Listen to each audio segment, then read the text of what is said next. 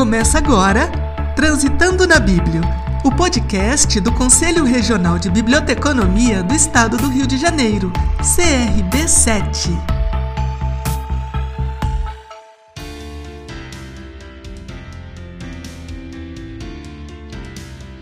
Saudação a todos que nos prestigiam nesse momento. Esse é o Transitando na Bíblia, o podcast do Conselho Regional de Biblioteconomia do Estado do Rio de Janeiro, CRB7. O podcast criado especialmente para compartilhar saberes e experiências de profissionais de biblioteconomia. Em cada episódio, discutiremos temas que transitam pela biblioteconomia e teremos convidadas e convidados que enriquecerão ainda mais o nosso debate sobre a área ajuste o volume ou pegue o seu fone de ouvido e se conecte com a gente. Quem apresenta o programa de hoje sou eu, Natália Romero, professora sem classe, sagitariana, louca da yoga e atualmente das ciclovias, pesquisadora de gênero e estudante para sempre, né? Eterna estudante. A minha aparência, eu sou uma mulher branca de cabelo curto, gorda, é, estou usando neste momento uma blusa listrada e uso óculos, porém não estou usando óculos nesse momento. Acho que é como eu consigo descrever agora. E o tema do episódio de hoje, este episódio que inaugura o podcast Transitando na Bíblia, é visibilidade trans na biblioteconomia. Eu não sei se nossos ouvintes sabem, mas hoje é o Dia Nacional da Visibilidade Trans para conversar sobre esse assunto, chamamos para o debate a bibliotecária-chefe do Cefet, Campus Angra dos Reis, e artista Alexia Vitória. Alexia, você pode se apresentar e contar um pouquinho da sua trajetória para o público? Oi, Natália. Oi, você que está acompanhando a estreia do nosso podcast. Bom, eu sou graduada em biblioteconomia pela Unesp, Universidade Estadual Paulista, campus de Marília. Eu tenho pós-graduação em gestão de marketing pelo Senac São Paulo. Eu tenho formação em locução de rádio e TV e antes de ser bibliotecária, antes de ir para a universidade, eu trabalhei em emissoras de rádio. Então eu tenho mais essa área de formação. E recentemente eu concluí o curso de formação de atores, o curso de teatro. Sou quase uma atriz profissional e faço capacitação em dublagem, que eu sou apaixonada por profissão de voz. Obrigada, Alexa. E assim, como eu tô aqui fazendo um papel um pouquinho de fofoqueira, né, como entrevistadora e host dessa desse primeiro episódio do podcast, quero perguntar, além da biblioteconomia, conta pra gente quais são os seus outros hobbies, além da biblioteconomia e a biblioteconomia, na verdade, é a sua profissão, não é um hobby, mas conta um pouco pra gente é, quais são os seus outros interesses e hobbies. Eu gosto muito de ouvir música, uh, meus gêneros favoritos são rock antigo, os chamados classic rock, e gosto muito de uma vertente da música eletrônica chamada trance. Por morar razoavelmente próximo da praia, eu gosto muito de ir lá também.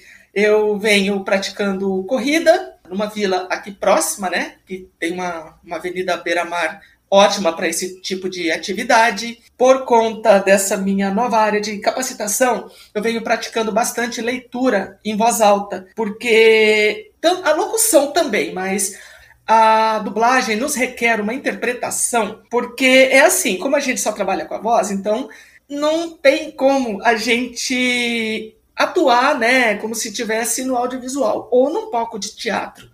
Então a gente tem que colocar toda a emoção, passar toda a verdade por meio da voz. Então, esse exercício de leitura em voz alta, eu venho utilizando, né, para juntar duas coisas ao mesmo tempo: a leitura recreativa agradável e também a parte funcional por conta né, dessa nova capacitação. Eu gosto muito de quadrinhos também, especialmente da Marvel DC e, claro, a turma da Mônica. Eu amo a turma da Mônica. Acho que faz parte, faz ainda, né, da, das leituras, né, do gosto literário de muitas pessoas. Deixa eu só te contar uma historinha rápida. Eu lembro quando eu estava na, na, na, fase de fazer os estágios curriculares obrigatórios, na época da, da graduação, e eu fui fazer um estágio na Biblioteca Municipal de Marília. E ficava no atendimento, ficava também nas outras atividades. E quando tinha tempo, eu ia ler o acervo de, do Chico Bento. Eu sei que eu não lembro quanto tempo, quantos, quantas semanas durou o estágio, mas na hora que eu parava para ler, gente do céu, eu consegui consegui zerar o, o, o acervo de Chico Bento da, da Biblioteca Municipal de Marília e a, as funcionárias da biblioteca, elas diziam que sentiam gosto de, de me ver lendo, porque eu ria, mas ria tanto que parecia que eu tava assim, esquecia do, do, do resto, né? Tipo, como se não tivesse gente olhando tal. E elas diziam que se divertiam de me ver me divertindo com essa leitura quando tinha é, espaço no, nos horários lá do estádio para poder praticar essa leitura, né? Nossa, muitas saudades. Ai, que maravilha, tão bom quando a gente encontra na leitura nessa essa possibilidade de rir, né? O riso ele é, ele é muito potente, ainda mais na realidade que a gente vive hoje em dia, né? No contexto que a gente está aqui no Brasil, especialmente. Então agora vamos começar com um pouquinho de arte, né? A conversar sobre o tema da visibilidade trans e eu trouxe uma poesia para vocês. Vou começar a falar. Sereia no asfalto, rainha do luar, entrego seu corpo somente a quem possa carregar. E onde amar transbordar, em água salgada lavar e me levar, livre, me love, me luta, mas não se esqueça, levante a cabeça, aconteça o que aconteça, continue a navegar. Este é um trecho da canção Serei A, de Linda Quebrada, com participação de Lineker. Ambas são artistas que encontraram na arte a melhor forma de se expressarem para o mundo e defender o que acreditam. Tanto Lineker quanto Linda Quebrada são pessoas trans, né? E também usam desse espaço para divulgar o seu trabalho como artistas, como performance e, e toda a sua arte, como, de modo geral. E é possível ver na arte um universo de possibilidades para conexão entre as pessoas. Através dela, a gente pode conversar, aprender coletivamente, promover espaços de trocas de saberes com respeito e empatia. A gente pode ter momentos de lazer é, muito significativos. E trazendo essa discussão para a biblioteconomia, né, levando em consideração a arte, porque a nossa entrevistada é uma artista, consideramos necessária a discussão não só da temática como a visibilidade trans, como a visibilidade da resistência e o protagonismo das pessoas trans na profissão bibliotecária. Então, para a gente aprender um pouco mais sobre o assunto, Inicio a nossa entrevista perguntando para a Alexia como surgiu e qual a importância do Dia da Visibilidade Trans para a sociedade. No dia 29 de janeiro de 2004, mulheres trans, homens trans e travestis, essa turma foi a Brasília lançar a campanha Travesti e Respeito para promover a cidadania e o respeito entre as pessoas e que mostrasse a relevância de suas ações no Congresso Nacional. Foi o primeiro ato nacional organizado pelas próprias trans, e isso repercutiu bastante, de maneira que não só a data é lembrada e celebrada, como diversas manifestações e passeatas aconteceram depois, ano após ano, para reafirmar a importância da vida dessas pessoas, ou seja, das nossas vidas, né? Muito obrigada, Alex. Então, gente, a gente está podendo aprender aqui, né, como é importante a movimentação social para ampliação dos direitos, né, de, de um grupo ou de vários grupos. Então, aqui fica já o nosso convite, né, para que as pessoas se interessem mais para ver o que está acontecendo no cenário político, tanto com relação às suas existências, quanto com relação às suas atuações políticas e profissionais. E trazendo essa questão para um, um, tema um pouco mais sensível, quais foram os principais desafios que você enfrentou na sua trajetória? A minha transição ela é recente, então os maiores desafios, além claro, né, da maior batalha travada que foi minha comigo mesma, mas assim externamente, uh, esses desafios foram com pessoas próximas, círculo profissional, círculo familiar e círculos sociais. Nos círculos sociais, eu posso dizer que eu sou bastante privilegiada no aspecto de que eu tive pouquíssimas baixas, ou seja, muito pouca gente rompeu a amizade comigo após a transição. Muito pelo contrário, muitas amizades que não gostavam do falecido, né, especialmente mulheres, por ele ser machista, LGBTfóbico, aquela coisa toda, hoje são grandes amigas minhas. E eu te falo, o meu círculo social só melhorou. O círculo familiar foi um pouco mais delicado. E isso, as feridas ainda não estão curadas totalmente. Então, isso ainda é um, um desafio que está que tá rolando ainda. No campo profissional, eu cheguei a ter, sim, alguns conflitos com colegas de trabalho que muitos, no primeiro momento, não conseguiam entender e me aceitar dessa forma. Outros, inclusive, não superaram até hoje, ao que parece. Não posso cravar, mas segundo atitudes, né, denotam isso. Esses foram os, os maiores desafios, viu? É, até o momento, eu não tive nenhum problema assim de sofrer violência em espaço público por parte de pessoas desconhecidas, nem de pessoas conhecidas. Mas num âmbito geral, eu posso dizer que eu sou privilegiada porque eu tenho uma boa inserção na sociedade cis heteronormativa, então isso é, me permite circular pelos espaços, né? Como você acha que tanto profissionais e estudantes, né, na perspectiva de que você é uma inspiração para muitas pessoas, né? Você é uma bibliotecária chefe, então muitas, muitos estudantes de biblioteconomia que estão agora nesse momento nos ouvindo, eles se inspiram na sua trajetória. E aí, como você acha que essas pessoas é, de diferentes identidades de gênero, sexualidade e que estão agora em formação podem contribuir para enriquecer o debate? É, levando as demandas para o debate, né? Afinal de contas, a gente tem que mostrar para a sociedade cis heteronormativa, ó, nós existimos, nós exigimos respeito porque nós respeitamos vocês. Então, o respeito ele é uma via de mão dupla. E, e se mostrar mesmo, não terem medo e vergonha, apesar de tudo, né, dessa sociedade violenta que nós temos, as pessoas elas têm que, que nos ver para entender que nós existimos e nós temos dignidade e nós merecemos cidadania e consideração por parte da, da sociedade cis heteronormativa. É, eu vou fazer um, um, comentário em relação a, a, essa temática, né, e principalmente ao levante do movimento estudantil, que é um movimento que eu acredito muito, né, acredito muito no, na, na força que estudantes têm para transformar os espaços, tanto de ensino quanto profissionais, é, para que eles sejam mais plurais, diversos, respeitosos, equânimes e tudo mais.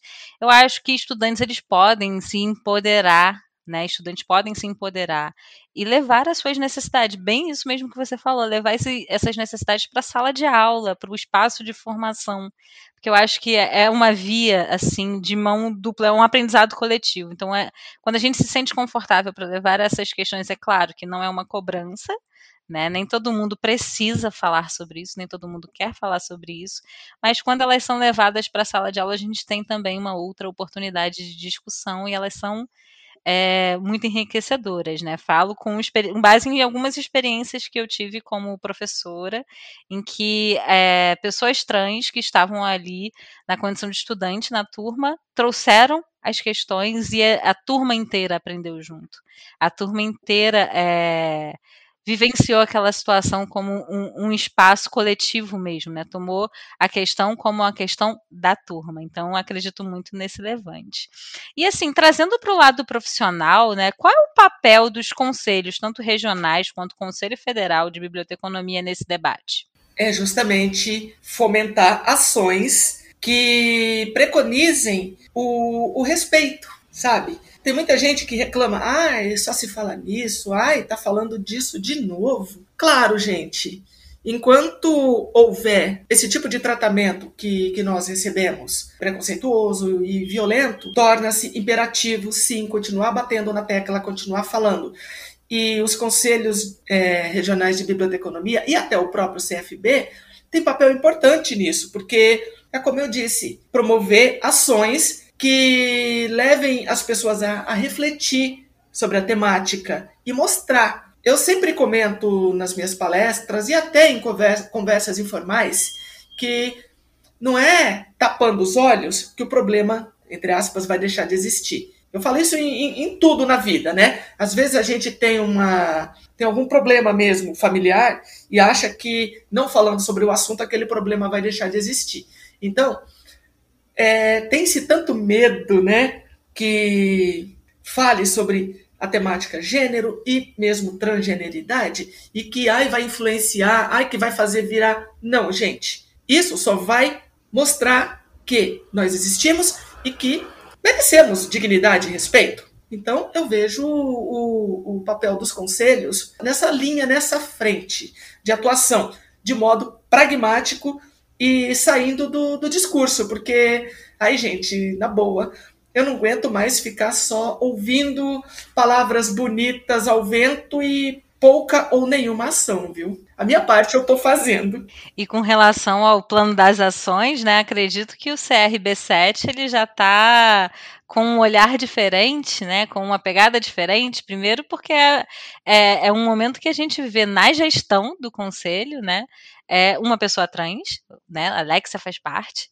É, inclusive, depois, se você quiser falar mais sobre isso. Eu, eu esqueci de mencionar, né, que na, na hora que eu estava me apresentando, que eu sou, sim, da atual gestão do, do Conselho Regional de Biblioteconomia, região 7, aqui do, do Rio de Janeiro. Faço parte de duas comissões, inclusive, a Comissão de Ética e a Comissão de Divulgação. E no âmbito nacional, do grupo Mais Biblioteconomia, eu faço parte da Comissão de Comunicação. Tudo a ver comigo, né? Tudo a ver com você. Tudo a ver com a nossa artista e dubladora. Futura é, dubladora. É, futura dubladora. Mas eu já tô aqui, ó, com um pezinho lá no futuro. Eu já sei que você vai tirar a sua certificação e vai dar tudo certo. DRT aí na mão.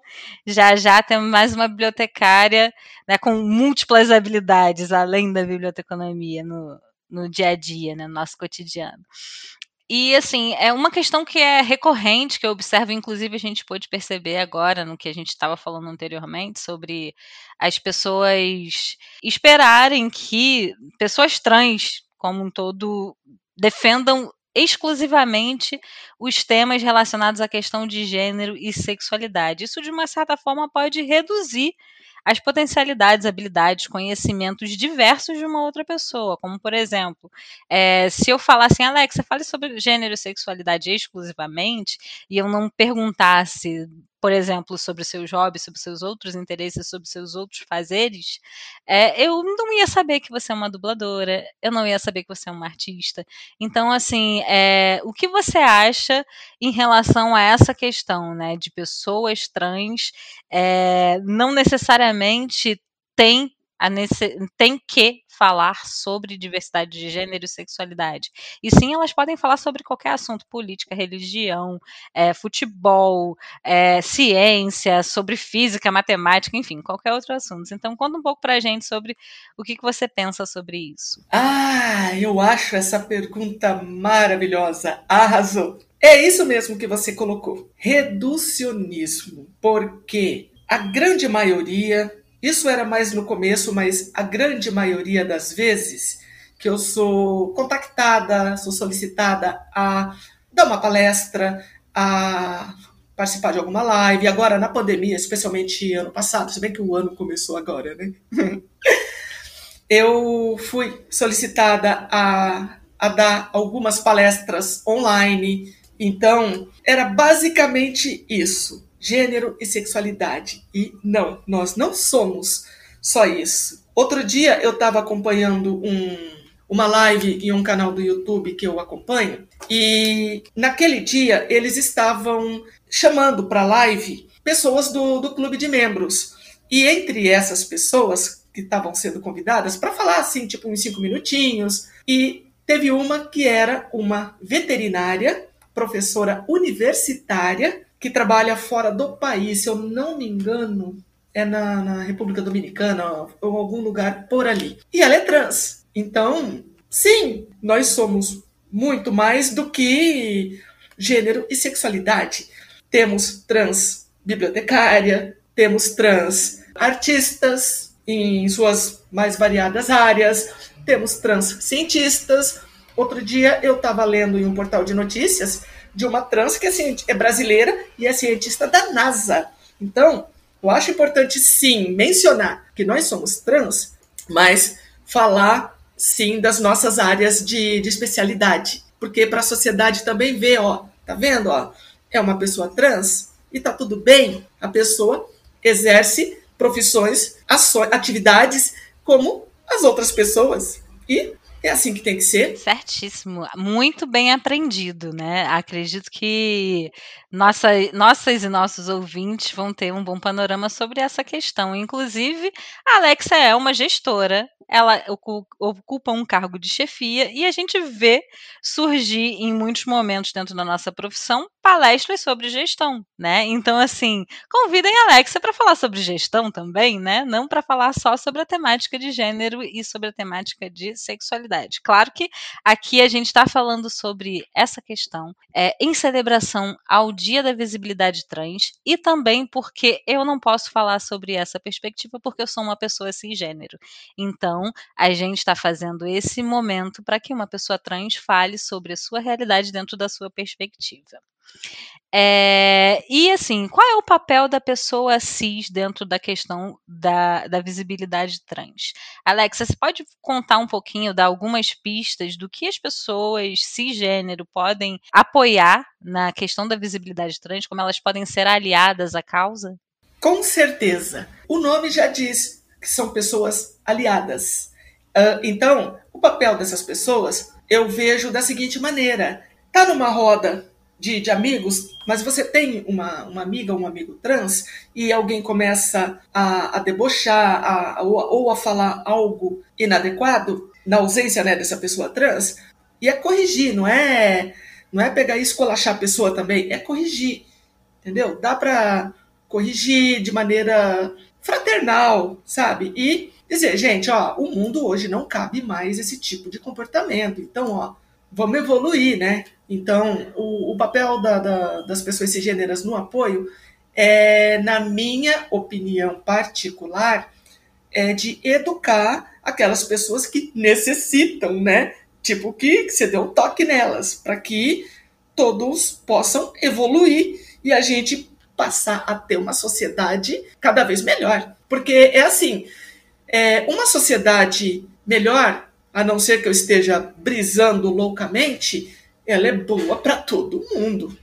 Sim, eu concordo totalmente. Eu acho que, que é importante também as pessoas cis exercerem um lugar de escuta né, dentro das relações interpessoais no seu espaço da biblioteca, seja com colaboradores e colaboradores transgênero ou como interagente dentro da própria biblioteca também.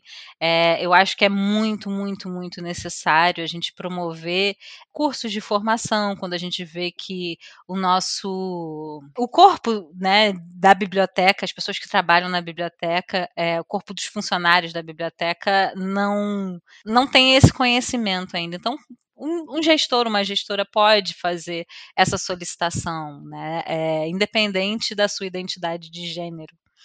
É, é, é, muito bom a gente promover esse espaço educativo. E, Alexa, para a gente finalizar esse momento, eu queria conversar com você durante horas, porque eu acho que é uma temática que a gente precisa de muitos e muitos e muitos debates e muitos de momentos como esse.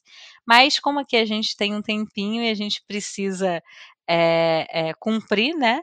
E eu vou, para finalizar a entrevista, perguntar como você imagina o futuro da biblioteconomia, é, especialmente em relação ao acolhimento, né? A visibilidade, a atuação bibliotecária, pela população trans e para a população trans, né? Como se você fechar os seus olhos e imaginar um cenário daqui a 5, 10, 50 anos, não sei, você define o momento em que você está é, tá vislumbrando essa realidade? Como uma consumidora voraz de cultura pop, tanto que inclusive eu até comprei e chegou anteontem um DeLorean item de colecionador do De Volta para o Futuro, que eu sou apaixonada por essa trilogia.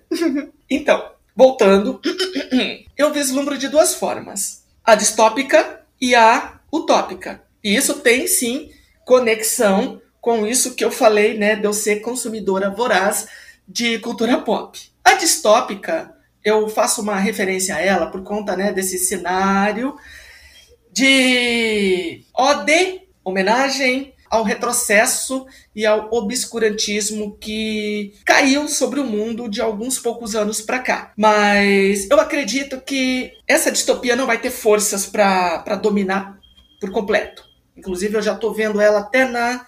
Começando a descer a ribanceira. Olhando para o lado é, utópico, utópico entre aspas, tá? É, a questão do acolhimento eu já vejo acontecer é, na sociedade, porque mesmo com esse cenário que o Brasil, e eu acho isso, mesmo sendo já uma, uma informação um tanto clichê, mas é importante a gente mencionar, que o Brasil, segundo dados da ANTRA, né, que é a Associação de, de Trans e Travestis, o Brasil é o país que mais se mata pessoas trans no mundo. Isso não é um título para se orgulhar. Talvez há quem ache isso bacana, mas não, não é. Se a pessoa é realmente do bem, a pessoa não vai sentir orgulho e sim vai sentir vergonha de, de, ter, de, de residir num país que, que tem esse título. Então, acolhimento é, é até um bordão que eu tenho. Abandono mata, acolhimento salva. Então, eu tenho visto mais pessoas trans ingressando na biblioteconomia, assim como em outras profissões,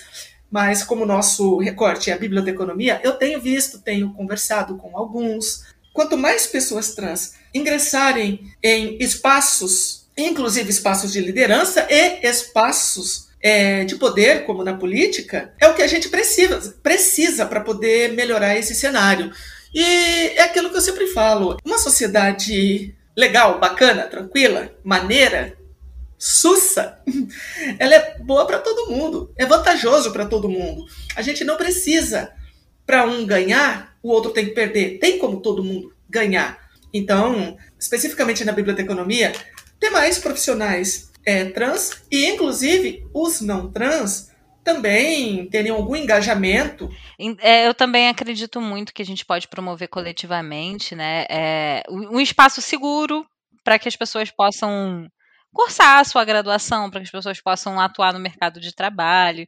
Inclusive, é, assim, se você se vê, né, você ouvinte que está aqui agora prestigiando o nosso primeiro episódio do podcast Transitando na Bíblia, se, se você pode, tem a possibilidade de recrutar um profissional, um estagiário, uma estagiária, é, promova espaços em que a diversidade ela seja possível, em que a pessoa, todas as pessoas possam concorrer àquela vaga de maneira igualitária, né? Que todo mundo possa é, participar desse processo seletivo e que a melhor ou o melhor candidato ocupe aquela vaga. Mas assim, já faço esse convite para que as pessoas que são cisgênero, que são aliadas, elas já observem o seu espaço ali, de atuação profissional de uma maneira diferente, ou o seu espaço de educação de uma maneira diferente. É, eu, essa era a minha última pergunta, mas eu tenho mais uma bem pequenininha que me surgiu agora, mas eu acho que ela vai ser ótima. A gente sabe que a biblioteca escolar ela é assim uma grande área de atuação dentro da nossa profissão. Né? E a escola ela é um espaço de emancipação social, quando a gente promove esse tipo de ambiente, né? Um, um, um espaço para que a pessoa vá lá, se sinta confortável, leia o que quiser, é, entre em contato com diversos tipos de conhecimento. Então, como você acha que bibliotecárias e bibliotecários escolares podem contribuir para a gente trabalhar essa temática dentro desses ambientes, né? Lidando com o público infanto-juvenil, é, lidando com adolescentes, né, com jovens adultos, que é um, um, momento assim, a nossa formação básica ela é muito importante e por vezes ela pode é, emancipar uma pessoa para que ela tenha uma existência plena, né, disruptiva desse modelo cisgênero, é, ou então ela pode desencorajar, ela pode oprimir, ela pode silenciar. Então, como você acha que a biblioteca escolar né, pode contribuir para o debate? O ambiente escolar ele é um tanto delicado por ter, né, é, estudantes, crianças e adolescentes, aí a gente encontra a resistência dos pais, em boa parte do, dos casos. Inclusive, eu me, me lembrei agora, mais para o final do ano passado, eu fui convidada a dar uma palestra que me até me surpreendeu para uma escola do interior de São Paulo. A palestra foi online e teve uma boa repercussão entre os pais dos alunos. E aí entra naquilo que eu falei anteriormente, da gente ver, a, apesar de tudo, a sociedade avançando. Mas mesmo assim, a biblioteca escolar É porque, assim, eu não, eu não me vejo muito no lugar de fala da biblioteca escolar, porque não é o meu ambiente de trabalho, assim, porque eu sempre, basicamente, trabalhei em biblioteca universitária. Então, por ser público adulto, é, um, é, difer é diferente a, a abordagem, mas eu vejo da mesma forma. Elaborar ações, só que aí é, tem que partir não só da biblioteca, mas tem que partir também do, dos conselhos, dos docentes, da, da própria direção, que foi o caso, por exemplo, dessa, dessa palestra do interior de São Paulo que, que, eu, que eu ministrei no, no mais para o final do ano passado. Então, se você for olhar bem, é, na teoria é tudo muito simples, na minha ótica. É promover ações que visem levar respeito, dignidade e cidadania. Isso vale para todo mundo, não só para a população trans, para todo mundo. Só que eu não sei o que acontece, as pessoas complicam, como é que fala, o desenrolar dessas ações. É, eu concordo com você. Acho que as pessoas, né, bibliotecárias e bibliotecários que estão ouvindo a gente agora e, e atuam em bibliotecas escolares podem iniciar essa questão se informando mais e aproximando esse debate da direção da escola, você tocou num ponto muito importante, né? A gente precisa defender essa questão com toda a comunidade escolar, né? Professores, direção, coordenadores, porque é um trabalho coletivo, né? Lembrando a fala do Ranganatha, a biblioteca ela é um organismo em crescimento. Então, a biblioteca ela faz parte da escola, ela não é apenas um lugar em que a gente deposita livros e crianças de castigo, como eu já vi acontecer, infelizmente, em alguns ambientes que eu trabalhei. Mas é, é um espaço que a gente pode promover outros cenários, inclusive se a gente levar essa bela frase, que eu acho que ela é ótima, para a gente encerrar essa nossa parte da entrevista, né, de que a biblioteca ela é um organismo em crescimento e um organismo vivo. Né? Então, vamos fazer desses espaços um espaço em que todas as formas de vida e de existência sejam incluídas, que elas tenham voz e que elas possam atuar é, elas possam eh, ocupar aquele ambiente. Alexia, para finalizar, o nosso episódio de hoje, assim, é, é vou passar, vou pedir para você fazer uma indicação de algo que você esteja lendo ou algo que você acha que vai contribuir para o debate. Bom, então o livro que eu vou indicar hoje para a gente saber um pouco mais sobre, é, um pouco mais, não só sobre a questão de gênero, mas para a gente visualizar que pessoas de diferentes identidades de gênero e sexualidade podem fazer qualquer coisa e escrever sobre qualquer assunto. Então esse livro chamado O Mapa de Sal e Estrelas foi escrito por Zen Jokadar. Não sei se pronuncia assim. É um nome. É um autor do Oriente Médio, que faz parte, inclusive, de, do movimento literário do Oriente Médio, e conta uma história linda, né? Sobre. linda e bem dolorosa, até sobre refúgio, sobre é, as situações de guerra em que vivem as alguns países. É, então, ela traz uma perspectiva de mil anos atrás e do presente momento. Então, é um livro lindo. Eu vou fazer essa recomendação aí do trabalho do Zen Jokadar. É, vou deixar aí para vocês. E é claro que eu vou recomendar e muito né, toda a trilha sonora de Lineker e de Linda Quebrada, que foram, inclusive, inspirações para a gente roteirizar o episódio de hoje. E aí, Alexa, o que, que você recomenda? Na música, eu gosto bastante das Bahias e a Cozinha Mineira, que tem travestis nos vocais, e eu adoro as músicas delas.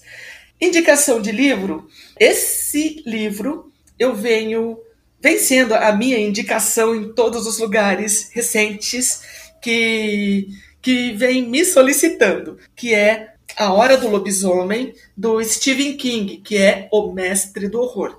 Ele tem outras obras bem conhecidas, como O Cemitério Maldito, It, é, O Iluminado, que inclusive tem o filme, né, protagonizado pelo Jack Nicholson.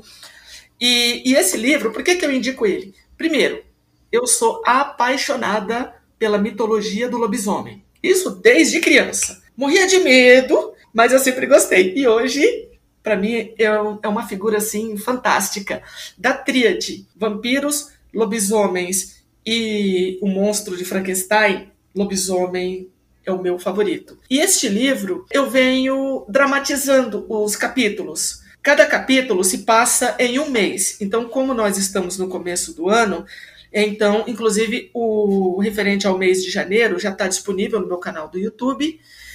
E o de fevereiro já está engatilhado que ele já está pronto. Aí falta produzir março, abril, maio, junho, julho, lá, lá, lá, até o final do ano. E então, esse livro, por conta né, de eu gostar muito, né? Tanto do, da temática, tanto da história. A história é maravilhosa. Tem até o filme, né? Chamado de Hora do Lobisomem, por uns, Bala de Prata por outros, mas o, o filme é bem diferente do, do livro. E por conta de eu estar tá dramatizando ele, fazendo cenas que, inclusive, eu faço caracterização. Eu coloco uma roupa com blazer, um chapéuzinho de Charlie Chaplin, e eu sigo a linha do, do Bertold Brecht, o narrador personagem. Então, eu começo normal, como a, a apresentadora, contando a história, a narradora contando a história. Chega um dado momento, o que eu chamo de segundo ato do, do vídeo, aí eu faço uma, uma make só com lápis, e já muda um pouco a voz. E o terceiro ato, eu coloco uma máscara de lobisomem que eu comprei, é, é bem bobinha Aquele lobisomem não assusta ninguém. E aí eu termino o capítulo com a voz bem alterada nesse estilo, porque o lobisomem é o lobisomem. Então, essa é a minha indicação na leitura. Ai, muito obrigada, Alex. Eu acho que com certeza, principalmente as pessoas que, que atuam em. Até em biblioteca escolar, elas vão se inspirar bastante no que você falou, né? Na, na, em como você interpreta o livro, como você se caracteriza para né, contar Aí, tá vendo? Existem muitas possibilidades de atuação, muitas possibilidades de diálogo e muito, muita coisa que a gente tem para aprender com a Alexa. Então, Alexa, muito obrigada, muito obrigada mesmo por disponibilizar o seu tempo para conversar com a gente hoje. Muito obrigada a você que nos ouviu até o final desse primeiro episódio. Fica com a gente nos próximos, a gente está preparando aí o conteúdo é, bem diverso. No próximo episódio, provavelmente teremos uma outra pessoa ancorando, né? Mas em outros momentos eu volto aqui para a gente conversar um pouquinho mais. É, eu vou agradecer imensamente ao convite do CRB7 para inaugurar esse, esse novo canal de comunicação e de interação com a classe bibliotecária. E a gente fica. E deixo aqui o meu abraço, os meus agradecimentos finais e vejo vocês em um próximo episódio. Até mais, gente. Tchau, tchau. Termina aqui Transitando na Bíblia, o podcast do Conselho Regional de Biblioteconomia do Estado do Rio de Janeiro, CRB7.